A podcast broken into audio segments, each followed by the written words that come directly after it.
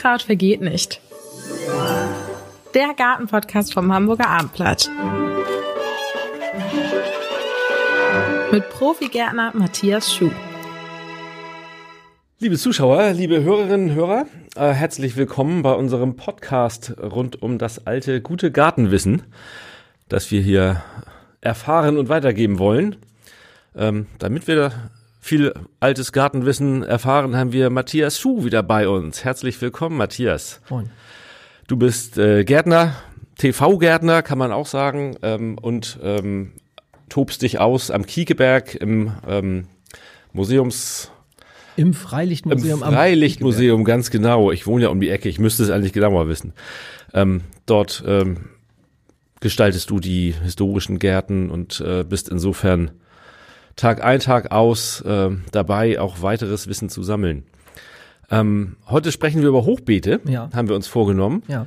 Wo ich so dachte, Moment mal, irgendwie, wenn ich so durch den Baumarkt gehe, ist doch das äh, Frühjahr äh, Hochbeetzeit. Da sieht man diese ganzen Sets, die man sich dann kaufen kann und Ja. in den Garten stellen. Und du sagst aber nein, eigentlich ähm, sollten wir jetzt äh, im ausgehenden Herbst sprechen über das Thema Hochbeet.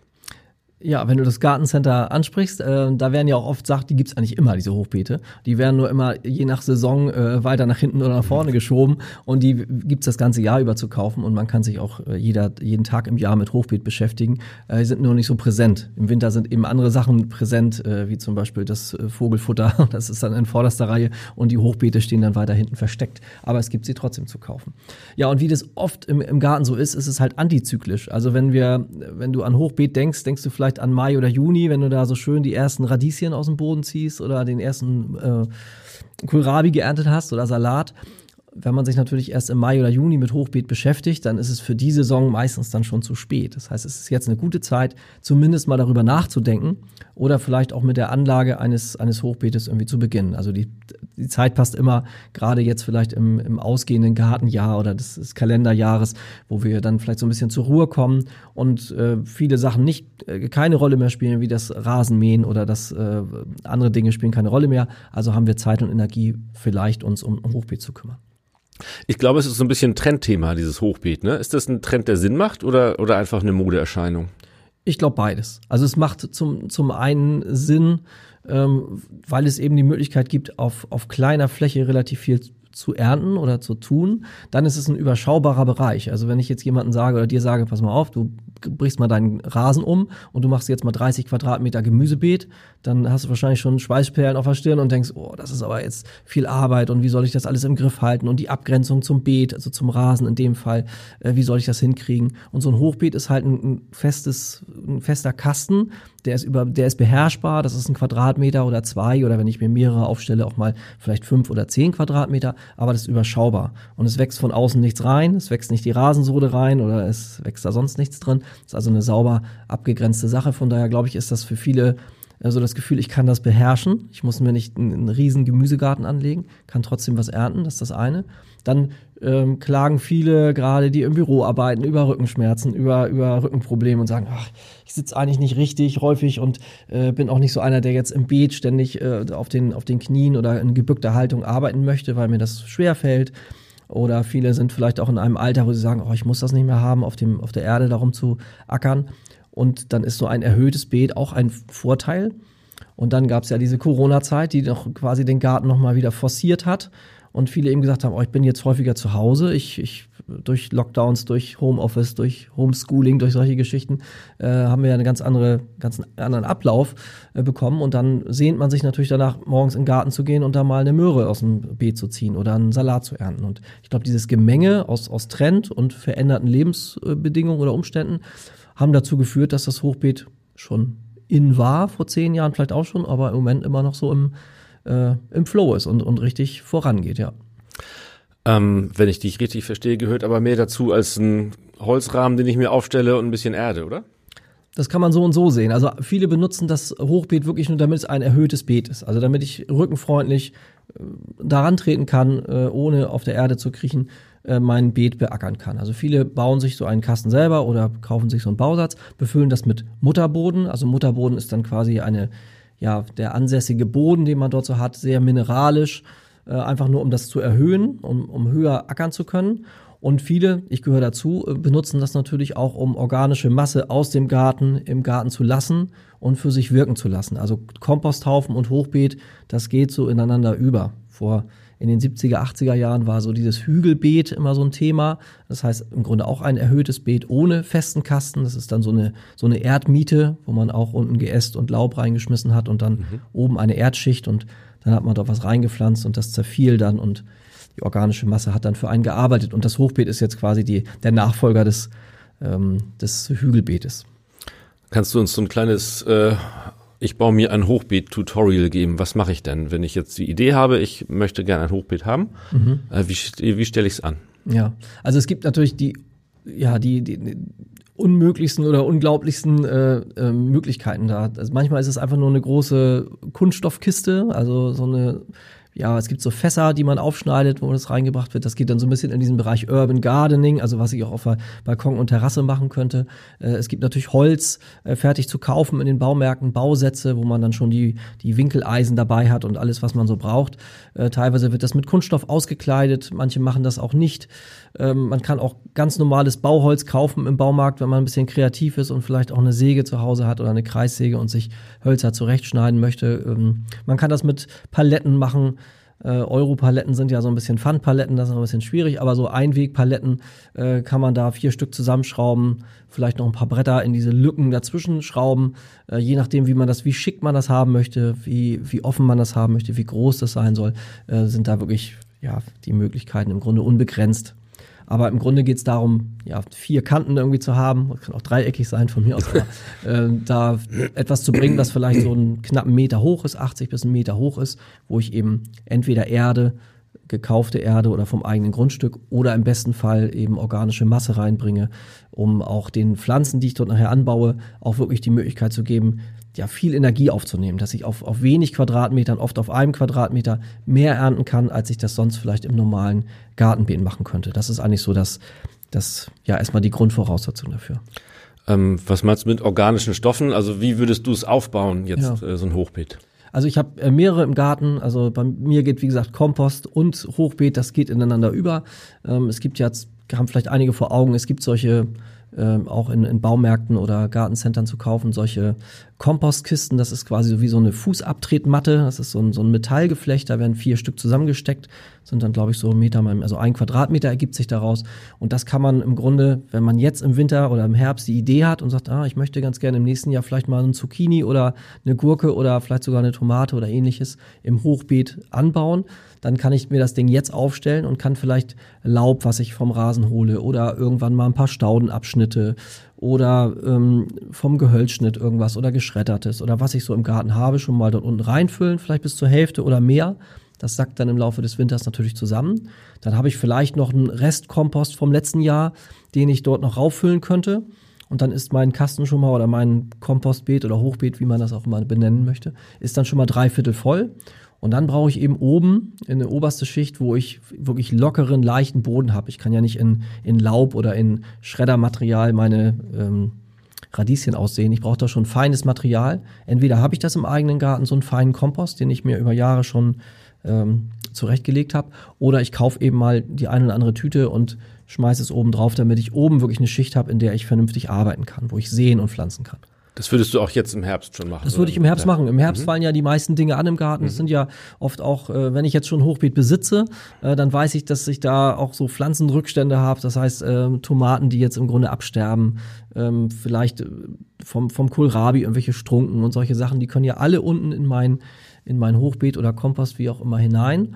Und dann bin ich das schon mal los, muss das nicht irgendwo hinfahren, an die Straße legen oder zur Deponie fahren oder irgendwie in der Biotonne entsorgen, sondern das kann ich ja für mich weiter wirken lassen. Also ich finde es immer schade, wenn organische Masse den, das Grundstück verlässt und ich mir anderes wieder besorgen muss. Ich habe das ja meistens alles. Es braucht nur Zeit und Geduld und dann kann ja diese organische Masse für mich arbeiten und Düngestoffe erzeugen, die ich dann eben nicht mit Mineraldünger oder Flüssigdünger der Pflanze geben muss, sondern die aus meinem eigenen Gartenabfällen im Grunde entstanden sind. Das heißt, du würdest dann um, umgraben sozusagen in deinem Hochbeet? Also es gibt ja zwei Möglichkeiten. Einmal, was du angesprochen hast, wie fange ich an? Also ich könnte jetzt gerne im, im Herbst, im Winter mir einen Kasten bauen, wie gesagt, ob aus Metall, aus, aus Stein, manche nehmen auch Pflastersteine, dann schichtet man sich quasi die Pflastersteine so auf, ob rund oder dreieckig oder fünfeckig oder wie auch immer, ähm, zu einem erhöhten Beet und da kommt dann eben alles rein. Oder eben aus Holz oder was auch immer. Das kann ich jetzt anlegen, schon über den Winter befüllen. Vielleicht habe ich das im Frühjahr dann voll und lasse es entweder noch ein Jahr vergehen, dass es dann Kompost wird und ich starte dann vielleicht erst in 2024 mit meinem Anbau oder ich habe vielleicht schon ein Hochbeet gehabt und darauf, glaube ich, wolltest du hinaus, wenn ich schon eins hatte und mir das vielleicht in diesem Jahr schon angelegt habe und was geerntet habe, dann sackt das ja meistens ab. Mhm. Gerade wenn ich diese Methode mit der organischen Masse unten drin benutzt habe, dann äh, sackt das halt ab und verliert sich um die Hälfte und ich gucke gerade, mein Hochbeet, da habe ich nur noch die Kante und ich gucke quasi von oben hinein und da fehlen jetzt 20, 30 Zentimeter Masse. Ja, das ist immer die Frage, nehme ich was wieder raus und fülle wieder grobes Material unten rein? Oder bin ich faul und sage, ach komm, ein, zwei Säcke aus dem Baumarkt geholt und ich fülle das wieder auf? Ähm, ich würde sagen, ähm, die oberste Schicht rausnehmen, so dass ich also alles, was leicht und gut zersetzt ist, also was ich so als Beeterde oder als Pflanzerde bezeichnen würde, lagere ich vielleicht in einer Schubkarre oder ein paar Eimern oder Kisten zwischen.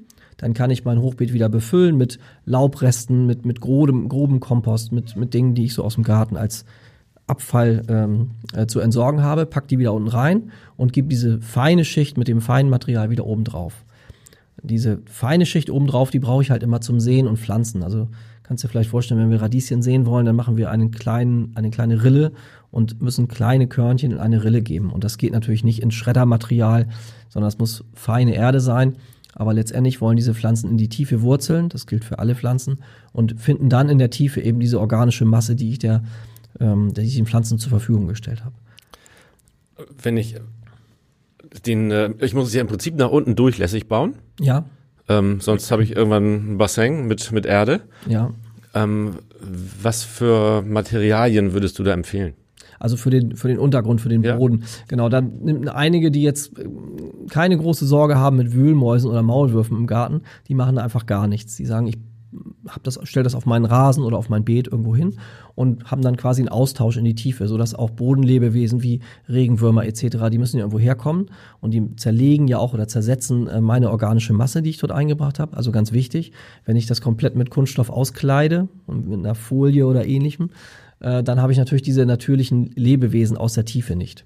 Und auch nicht diese Kapillarkraft, die letztendlich äh, Feuchtigkeit aus der Tiefe äh, mein, mein Hochbeet quasi versorgt. Das würde ich dann unterbinden. Wenn ich aber weiß, ich habe eine, einen Garten, wo Wühlmäuse und Maulwürfe und alles Mögliche, was so im Boden rumlebt, an größerem Getier, ich habe da irgendwie Sorge, dann sollte unten in diesen, in diesen Boden quasi ein ganz feiner Kükendraht oder Kaninchendraht, sagt man, eingelegt werden, damit eben diese äh, Nager äh, nicht von unten hochkommen können. Aber eine Durchlässigkeit wäre schon gut. Also man, viele nehmen auch Betonplatten, die unten als Untergrund nehmen, dann hast du natürlich keine Probleme mit Wühlmäusen oder Maulwürfen, die da irgendwie reinziehen in dein Beet. Aber du hast halt diese Kapillarkraft unter oder diese Kapillarwirkung unterbunden. Also Kapillarkraft bedeutet, dass Flüssigkeit aus der Tiefe ähm, nach oben gezogen werden kann. Das unterbindet man dann. Also da muss man immer schauen, was habe ich für ein Bodengefüge, äh, mit welchen Tierchen habe ich vielleicht Sorge oder keine Sorge. Und da muss man dann ent entsprechend äh, Vorsorge treffen und den richtigen Untergrund auswählen. Wenn ich mir jetzt selber was baue, ähm, würde man ja erstmal auf die Idee äh, kommen, behandeltes Holz zu nehmen, damit es nicht sofort gammelt. Mhm. Äh, ist vielleicht gar nicht so schlau, oder? Ja, da streiten sich die, die Leute immer wieder. Und der eine sagt, Mensch, wenn ich richtig, äh, viele sind, dann auch Tropenholz, wird auch angeboten, also richtige haltbare Tropenhölzer. Die sind dann oft unbehandelt, aber es ist halt Tropenholz. Ob wir das so toll finden, kann man natürlich auch drüber streiten.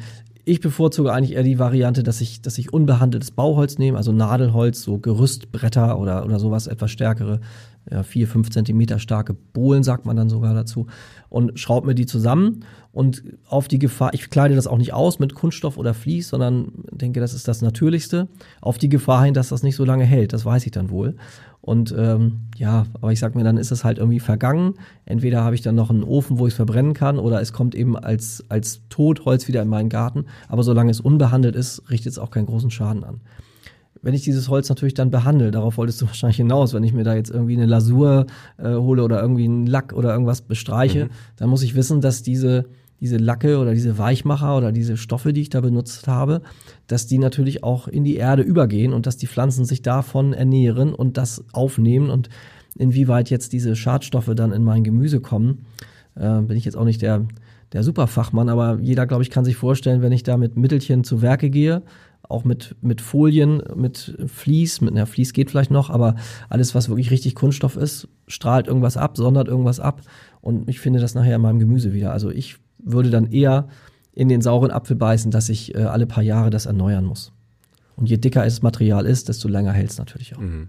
Gibt es sonst, wenn ich selber baue, noch Fehler, die ich vermeiden sollte, an was ich denken muss, wenn ich so etwas mache? Also dass diese, diese Hölzer oder dieser Untergrund, dass der halt fest ist. Also wenn ich vielleicht gerade ein Grundstück neu bezogen habe und da ist vielleicht noch ein sehr aufgewühlter Boden, also noch ein sehr frisch aufgetragener Boden, äh, so ein Hochbeet kann natürlich auch mal absacken. Und es sollte ja an einem Ort stehen bleiben für ein paar Jahre. Und äh, wenn ich nicht, wenn ich mir nicht sicher bin, dass der Untergrund richtig fest ist, dann sollte ich den vielleicht ein bisschen stampfen oder ein bisschen festtreten, dass ich weiß, das Beet neigt sich nicht irgendwie, sondern steht auf einer festen, auf einer festen Fläche. Und der Standort ist natürlich auch nicht ganz unerheblich. Also äh, nicht einfach irgendwo, wo ich gerade Platz habe, sondern ich, wenn ich Gemüse anbauen will, also Salat, Kohlrabi, ähm, Zucchini, Gurken, was auch immer, ähm, sind ja verschiedene Dinge, da kommen wir vielleicht gleich noch zu. Und dann brauchen die natürlich alle relativ viel Licht. Also keine dieser genannten Pflanzen ist eine ausgewiesene Schattenpflanze. Alle brauchen es irgendwie offen, äh, wollen blühen, wollen Früchte ausbilden, brauchen also auch diese Sonneneinstrahlung für die Photosynthese. Photosynthese ist der Antrieb für alle Pflanzen und äh, da brauche ich also einen relativ offenen Platz. Also eine schattige Ecke auf der Nordseite oder unterm großen Baum macht da nicht besonders viel Sinn. Zumindest für diese typischen äh, Pflanzen, die wir so anbauen wollen. Also den den hellsten und offensten Platz im Grunde auf dem Grundstück suchen und da dort das, das äh, Hochbeet platzieren. Auf die Terrasse. Geht natürlich auch. Also wenn man, ja gut, man nimmt sich natürlich dann ein, zwei Quadratmeter von seiner Terrasse, aber wie gesagt, dieser Gedanke, dieses Urban Gardening, dieses ähm, vielleicht in den klassischen Balkonkästen nicht nur Geranien oder äh, Tagetes oder ähnliches anzubauen, so eine klassischen Sommerblumen, sondern da auf auf Kräuter, auf, auf nutzbare Pflanzen, auf kleine Gemüsepflanzen zu gehen. Das ist auch schon Trend und das ist ja durchs Hochbeet, was ist relativ massiv, ein Hochbeet ist immer so ein richtiger Kasten. Aber dieser Trend oder diese Idee dahinter, eben ja vielleicht von, ich sag jetzt mal, nutzlosen Pflanzen, also die ich nicht für mich selber nutzen kann, also rein Zierpflanzen wegzugehen und hin zum ja, Selbstversorger kann man nicht sagen, aber dass man auch mal aus dem Balkonkasten, aus dem kleineren Kasten was entnehmen kann, was ich benutzen kann. Ich glaube, das ist absolut Trend und gerade mit Kindern oder Enkelkindern ist das halt spannend, wenn man selbst im Balkonkasten kann man Radieschen aussehen, die auch was werden. Ähm, das macht einfach Spaß und ist interessant und das Hochbeet kann auch sehr klein sein. Also es muss nicht immer so ein Riesenapparat sein. Du hast angesprochen, wenn ich jetzt Kinder habe, was eignet sich denn zum Beispiel um ähm, zum Pflanzen, also, dass auch schnell Ergebnisse zu sehen sind? Was würdest du da nehmen? Gerade für, für Einsteiger, die das noch nicht so häufig gemacht haben, also mit Gemüseanbau nicht viel am Hut hatten bis dahin, äh, ist es natürlich gut, Pflanzen zu nehmen, die auch schnellen Erfolg bringen. Also es gibt komplizierte Kulturen, wie zum Beispiel die Artischocke.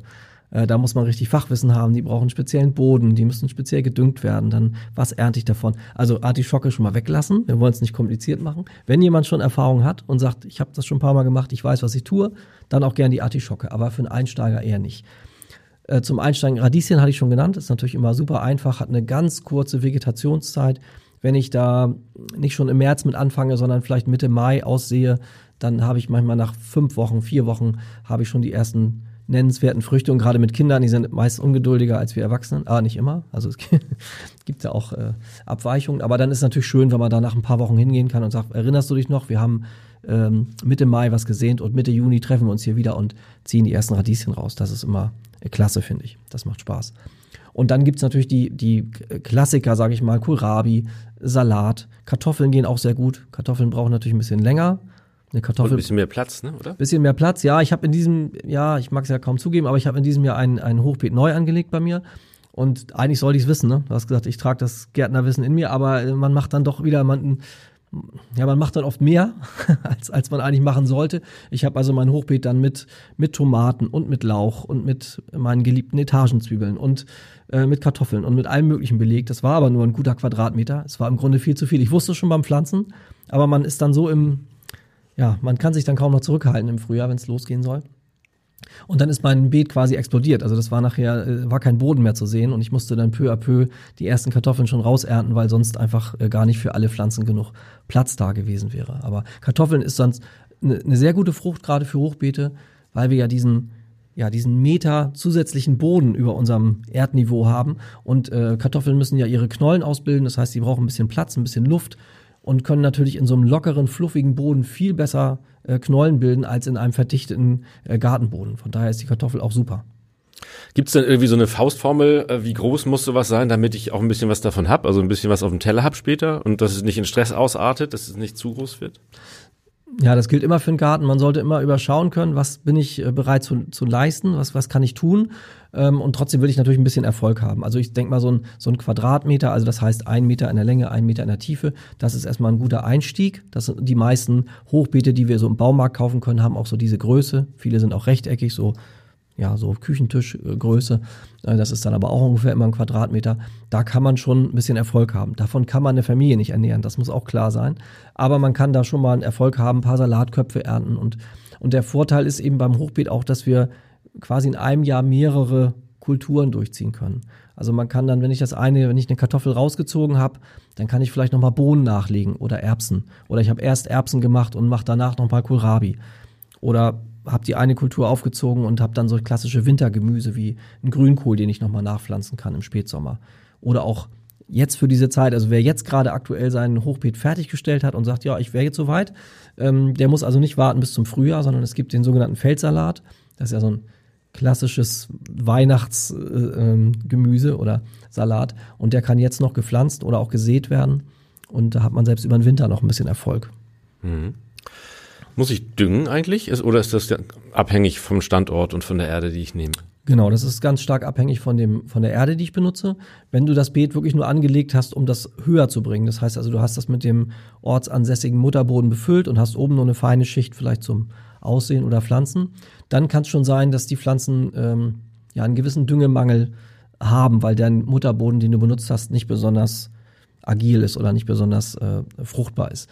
Das kann mal sein, aber wenn wir diesen Gedanken verfolgen, dass wir mit organischer Masse zu Werke gehen, dann haben wir eher, dass, dass, dass es quasi eine Überdüngung ist. Das heißt, ich habe, wenn ich das Hochbeet neu angelegt habe, bei mir zumindest, wenn ich unten alten Kompost drin habe, ein bisschen Laub, ein äh, bisschen alte Gemüsepflanzen, Reste und so weiter, dann habe ich da also im Grunde einen Düngerüberschuss.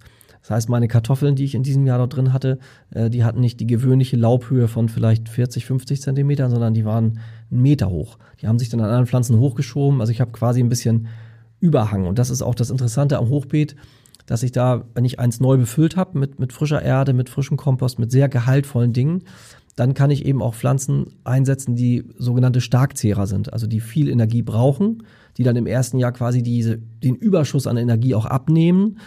Ähm, ja, Zwiebelpflanzen gehören zum Beispiel dazu und die dann richtig in, in Menge gehen können. Und wenn sich der dann in einem Jahr so ein bisschen abgemildert hat, dieser Düngegehalt, dann kann ich halt im nächsten Jahr mit Mittelzehrern oder Schwachzehrern zu Werke gehen.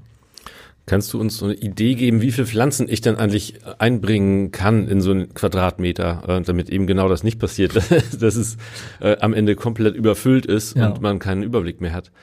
Also diese, diese Abstände, die sonst gelten, wenn man jetzt ein Buch aufschlägt oder im Internet guckt, also den Abstand für ähm, für Gurkenpflanzen oder auch für, wenn ich Bohnen anbauen will oder so. Da halte ich eigentlich die normalen Abstände ein. Man neigt dazu, wie gesagt, mir passiert es auch, dass man einfach denkt, ach, jetzt habe ich schon mal dieses tolle Hochbeet, dann kann ich doch hier noch was hinstecken und da noch was sehen.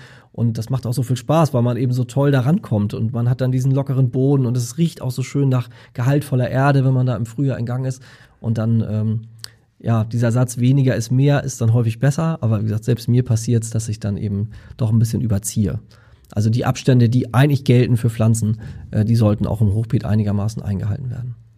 Aber wenn die Pflanzen vernünftig wachsen, wenn sie also gut ähm, schießen sozusagen, dann kann ich auch davon ausgehen, dass die Erde in Ordnung ist. Ja, genau. Also man kann ja immer an der, an der Blattfarbe, äh, kann man im Grunde immer erkennen, ob, ob der Boden noch gehaltvoll genug ist. Also wir Gärtner sagen oft, wenn die Blätter blau werden, also ein extremes Grün haben, also wirklich vom normalen Grünton schon Richtung bläulich werden, also bei Kartoffeln oder Tomaten sieht man das häufig sehr gut. Wenn ich sehe, die sind wirklich gut versorgt, richtig satt, grünes, dunkelgrünes Laub, dann sehe ich, die Pflanzen sind gut versorgt. Äh, wenn die Pflanzen eher so hellgrün sind oder ins Gelbliche gehen, das ist oft ein Zeichen für Düngemangel. Und dann, aber das ist beim Hochbeet meistens kein Thema, weil wir da ja zusätzlichen Boden haben zu dem, der in meinem Garten schon ist. Und von daher ist ähm, eine Unterdüngung, gerade wenn man organische Masse benutzt, regelmäßig eigentlich eher kein Thema. Man braucht also nicht zusätzlich düngen. Sollte ich dann Erde auswechseln? Du sagst eigentlich im Prinzip du ergänzen durch die, durch die Pflanzen, die drin waren. Mhm. Und müsste ich dann neu pflanzen jeweils oder gibt es auch Dinge, die einfach immer wieder kommen? Ja, man muss natürlich diese Fruchtfolgen einhalten. Also gerade wenn ich den Boden wechsle oder, oder nicht wechsle, dann habe, wenn ich in einem Jahr zum Beispiel Kohlpflanzen angebaut habe oder Kartoffeln, das sind so die, die typischen Pflanzen, die nicht das Gleiche wieder dulden. Also im normalen Gemüsebeet sagt man so, wenn man Kartoffeln angebaut hat oder der Landwirt macht das auch so, der baut auf einer Fläche Kartoffeln an und baut dann, früher hat man gesagt, sieben Jahre darf man auf der Fläche dann keine Kartoffeln mehr anbauen. Ähm, da kann man heute natürlich in der Landwirtschaft wird da mit Mittelchen und, und äh, vielleicht sind auch, ist das auch sortenbedingt und ja, mit verschiedenen Mittelchen kann man das ein bisschen kompensieren. Ähm, und wenn ich dir jetzt sagen würde, du kannst nur einmal Kartoffeln anbauen und in sieben Jahren wieder, das wäre wahrscheinlich ein schwacher Trost für dich, da würdest du sagen, also ich will schon jedes Jahr Kartoffeln haben. Also man kann das natürlich versuchen, die zerfallen nicht zu Staub, aber die werden dann oft schorfig und nicht so schön wie im Vorjahr. Also diese Fruchtfolgen einzuhalten, ist beim Hochbeet ungleich schwerer weil ich ja nicht in einem Jahr sage, ich mache nur Kartoffeln und im nächsten Jahr mache ich nur Kohl und dann mache ich nur Zwiebeln, sondern wenn ich so ein Hochbeet habe, will ich ja, wie du auch richtig gesagt hast, das ganze Jahr über die ganze Saison irgendwas ernten und wieder was neu pflanzen und hin und her. Das heißt, diese, diese Fruchtfolgen einzuhalten sind schwierig. Trotzdem sollte man eben Pflanzen, die ähm, als ja, als Pflanzen gelten, die nicht das gleiche wieder dulden, wie gesagt, Kartoffeln und Kohlpflanzen und auch Zwiebeln gehören dazu. Äh, da sollte man dann schon so ein bisschen einen Wechsel irgendwie einhalten. Das ist schon ganz gut. Also es, man merkt das dann auch, wenn man den Fehler gemacht hat und zwei, drei Jahre hintereinander Kartoffeln anbaut, merkt man, hups, funktioniert irgendwie nicht mhm. mehr so. Deshalb Fruchtfolge immer wichtig. Okay. Im Winter abdecken ist aber kein Thema eigentlich, ne? Ist ja, ähm, hat auch im Winter zu, zu wachsen und zu gedeihen und zu werden. Ja, also abdecken meinst du jetzt Laub oder ähnliches drauflegen oder ja, im was Prinzip, abdecken? Ähm, ja, frostsicher machen muss ich es eigentlich um, umso weniger, ne, je höher es ist. Genau, aber wir sprechen ja heute auch von, von Permakultur. Das heißt also, dass ich ständig irgendwas anbaue, dass ich nicht nur so eine klassische Saison habe, dass ich einmal was anbaue und die Pflanzen dann ernte und, und das dann liegen lasse, sondern man kann eben auch, äh, gerade beim Hochbeet, weil, die, weil das Hochbeet so viel Energie mitbringt, so viel Nährstoffe mitbringt, weil ich so viel zusätzlichen Boden habe, äh, kann ich da durchaus über das ganze Jahr auch was anbauen. Und dieses was ich eben sagte, dieser Feldsalat ist so ein klassisches Winter, Winterpflanze. Und äh, die kann ich jetzt pflanzen. Es gibt noch Jungpflanzen zu kaufen, teilweise in den Gärtnereien. Oder ich sehe aus. Oder wenn ich mal einmal Feldsalat hatte im Hochbeet oder im Garten, wenn ich den zur Blüte kommen lasse, sieht er sich auch wieder aus. Also ich werde jetzt, bei mir ist es zum Beispiel so, dass am Rand von dem Hochbeet immer wieder Feldsalat aufläuft auf dem Boden und auch ähm, Rucola, weil ich den so häufig benutze. Und da habe ich ganz viele Jungpflanzen. Die kann ich auch ähm, noch über den Winter im, im Hochbeet halten. Und um das noch ein bisschen zu forcieren, sozusagen, um diese, diese Winterkultur noch ein bisschen äh, voranzutreiben, kann man auch ein Vlies über, die, über das Hochbeet legen. Das heißt, wenn das Hochbeet bis oben hin befüllt ist, also wirklich ein, die Erde bis zur Kante reicht, dann wird es schwierig, weil dann würde ich ja das Vlies quasi direkt auf die Erde legen. Aber wenn ich sowieso ein abgesacktes Hochbeet habe, was so ein bisschen 20 Zentimeter verloren hat, kann ich über die Kanten ein Vlies legen. Das gibt es im Gartencenter in der Gärtnerei zu kaufen. Ist so ein bisschen wie so ein Gardinenstoff, so ein feiner weißer Stoff. Der wird dann drüber gelegt, den kann ich vielleicht mit Steinen beschweren und wie so ein, wie eine Tischdecke äh, auf dem Gartentisch so drüber legen. Und dann werden diese Fröste und die starke oder dieser kalte Regen, der ja teilweise fällt im Winter, der wird so ein bisschen unterbunden und dann habe ich so ein Mini-Treibhausklima unter diesem Vlies mhm. und kann eben gerade im Hochbeet auch noch Pflanzen über den Winter ziehen. Das geht auch mit Grünkohlpflanzen zum Beispiel, die äh, ja auch im Grunde dauerhaft sind, wo ich im Laufe des Winters immer wieder Blätter abnehmen kann. Ob es jetzt ein großes Grünkohlgericht wird, wahrscheinlich nicht, weil ich nicht genügend Pflanzen habe, aber so ein paar Blätter, die ich in Salat äh, legen kann oder die ich als Smoothie verarbeiten kann oder was auch immer, dafür reicht es dann immer. Hält so ein Hochbeet eigentlich in jedem Fall auch äh, Schnecken und Co. ab? Die haben es ja un ungleich schwerer, ähm, da an das Gute zu gelangen. Ja, das ist richtig, dass äh, wenn es gut läuft, also man hat, kann zumindest besser überblicken. Man hat da diesen Quadratmeter oder zwei und kann da auch mit den Händen mal so kurz durchgehen und sieht, ah, sind da Schnecken im Anmarsch oder nicht. Und gerade wenn ich ein hölzernes äh, Beet habe, äh, Hochbeet habe, dann sehe ich auch, ob da Schneckenbefall ist oder nicht an diesen Schleimschmuren. Also es gibt dann, im Laufe des Sommers sieht man dann immer, wenn die da drüber gelaufen sind und am Tag scheint die Sonne, dann habe ich da so eine glitzernde, getrocknete Schleimspur und weiß, oh, da muss irgendwas sein. Das habe ich so oft in der Gartenfläche, wird es dann manchmal schwierig. Und ich habe im Hochbeet auch eine gute Chance, da solche Barrieren aufzustellen. Es gibt ja so Kupferdrähte zum Beispiel, die man äh, um Beete oder gerade Hochbeete herumstecken kann, wo die Schnecken angeblich nicht rübergehen. Ich habe da allerdings nicht so die positivsten Erfahrungen mitgemacht, aber das muss man immer so ein bisschen ausprobieren. Das hängt auch von dem Schneckenbefall ab und von dem pH-Wert letztendlich, die man im eigenen Garten hat. Und es gibt einen Anstrich, Den kann man auch im Gartencenter kaufen. Äh, das ist ein transparenter Anstrich, den kann ich quasi auf Hochbeetkanten oder wenn ich einen großen Kübel habe, kann ja auch eine, eine Maurerbütt sein oder ein Keramiktopf, wo ich irgendwas anbaue. Da wird also die Außenkante bestrichen mit diesem transparenten äh, Mittelchen und die Schnecken können das nicht überwinden. Das ist also eine etwas gestörte Oberfläche, sodass die Schnecken merken, ah, das ist nicht das richtige Material, ich kann da nicht rüber und dann müssen die leider wieder umdrehen. Also wer das benutzen will, das geht natürlich im Hochbeet viel besser als im Gartenbeet, was man sonst im Garten so anlegt. Nur ein kleiner Tipp. Ähm, wichtig ist, dass man vorher schaut, ob da vorher Schnecken drin waren im Beet. Denn wenn ich wenn die Schnecken da drin waren und ich äh, mache diesen Anstrich, dann bleiben die natürlich auch da drin und finden den Weg nicht wieder raus. Also das sollte man vorher überprüfen, dass man nicht die Schnecken dort einschließt. Eines unserer nächsten Themen, ich sehe es schon. Vielleicht, ja, die Schnecke, Schnecke, Schnecke ist immer ein Thema, ganz genau, ja, ganz genau. Ähm, wenn ich jetzt gar keinen Garten habe, sondern vielleicht einen kleinen Balkon, ähm, habe ich ja auch durchaus Möglichkeiten, mir ein bisschen was anzupflanzen. Was würdest du denn da raten? Genau. Also entweder die besagten Balkonkästen, die man vielleicht hat, entweder sind die an der Wohnung fest, also an dem Balkon fest installiert, gibt's ja oft so Betongeschichten, oder man hat was über den Balkon gehängt, so kleine klassische längliche Kästen. Da können natürlich auch besonders Kräuter, finde ich, immer gut angebaut werden. Weil meistens Balkon ist oft eine sehr offene Fläche, gerade wenn es eine Nordseite ist, natürlich schlecht. Aber ansonsten kommt da irgendwie mal Licht und Luft und im besten Fall auch Sonne hin. Also ein Schnittlauch oder ein Basilikum über den Sommer oder ein Rosmarin, solche Sachen sind natürlich ernähren uns nicht komplett, aber immer die Chance, äh, gerade am Wochenende, wo man vielleicht länger zu Hause ist und mal vielleicht intensiver kocht und sich mit Ernährung beschäftigt, mal das ein oder andere aus dem aus dem Balkonkasten auch zu holen. Also wir werden nicht äh, sicherlich nicht die Kartoffelernte des ganzen Jahres auf dem Balkon anbauen können, das wird nicht funktionieren, aber so Kleinigkeiten sind schon sind schon okay. Und häufig haben Leute mediterrane Pflanzen auf ihrem Balkon, also sprich ein Oleander oder ähm, auch mal größere Hortensien oder auch ein, eine Olive oder solche Halbexoten. Und man kann das natürlich auch mit, mit heimischen Dingen, also mit Kartoffeln oder mit anderen Gemüsen oder Blattsalaten äh, auch mal probieren. Ist ein bisschen komisch, also wirkt ein bisschen skurril am Anfang, aber dieser Gedanke des Urban Gardenings, finde ich, wird da so ein bisschen vorangetrieben und ein bisschen unterstützt und von daher kann man das auch mal probieren so ein Urban Gardening beinhaltet ja auch so Dinge, die quasi an der Wand äh, wachsen, die man sich äh, hinstellen oder hinhängen kann. Mhm. Hast du damit Erfahrung? Ja, das äh, so eine so eine hängenden Gärten, genau, das funktioniert auch. Zum Beispiel mit Salat funktioniert das ganz gut. Es gibt ja auch so jetzt so die neuesten äh, Geschichten. Das wird glaube ich in Asien hauptsächlich betrieben, dass man quasi gärtnert, also Salate anbaut ohne Erde. Das ist also nur auf Wasser schwimmen quasi. Das Wasser wird mit einem Düngegehalt versorgt und die Pflanzen ja brauchen die Erde ja nicht wirklich. Die brauchen eigentlich nur Nährstoffe.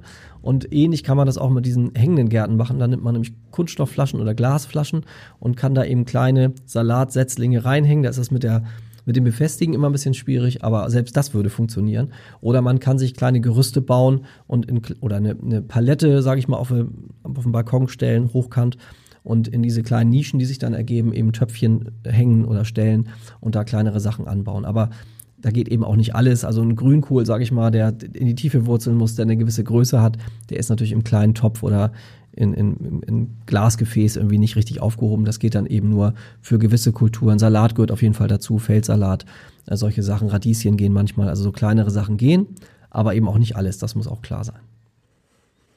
Ein schönes Schlusswort. Matthias Schuh, vielen Dank. Ab ins Beet, würde ich ja, sagen. noch ist Danke Zeit. Sehr. Ja, gerne. Weitere Podcasts vom Hamburger Abendblatt finden Sie auf abendblatt.de slash podcast.